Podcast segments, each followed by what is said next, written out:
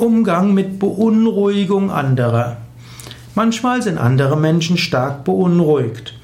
Manchmal haben sie auch Grund dafür. Wenn du also siehst, dass andere Menschen irgendwie beunruhigt sind, dann überlege, gibt es einen Grund dafür?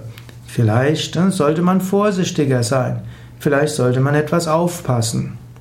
Es gibt aber auch, äh, Mensch, auch manchmal Menschen, die sind beunruhigt aus Gründen, die nicht rational sind. Dort kannst du schauen, ob du die Gründe ihrer Beunruhigung ernst nehmen kannst und ob du stattdessen die Aufmerksamkeit auf etwas anderes richten kannst. Selten werden Menschen beruhigt, wenn du mit ihnen schimpfst.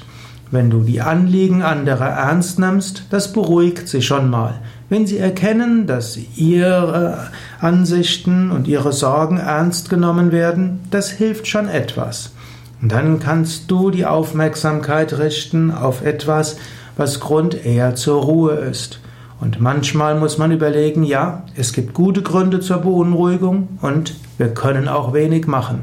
Aber dadurch, dass wir, es gemein, dass wir uns gemeinsam bewusst sind und dass wir uns gegenseitig unsere Hilfe versichern, können wir damit besser umgehen.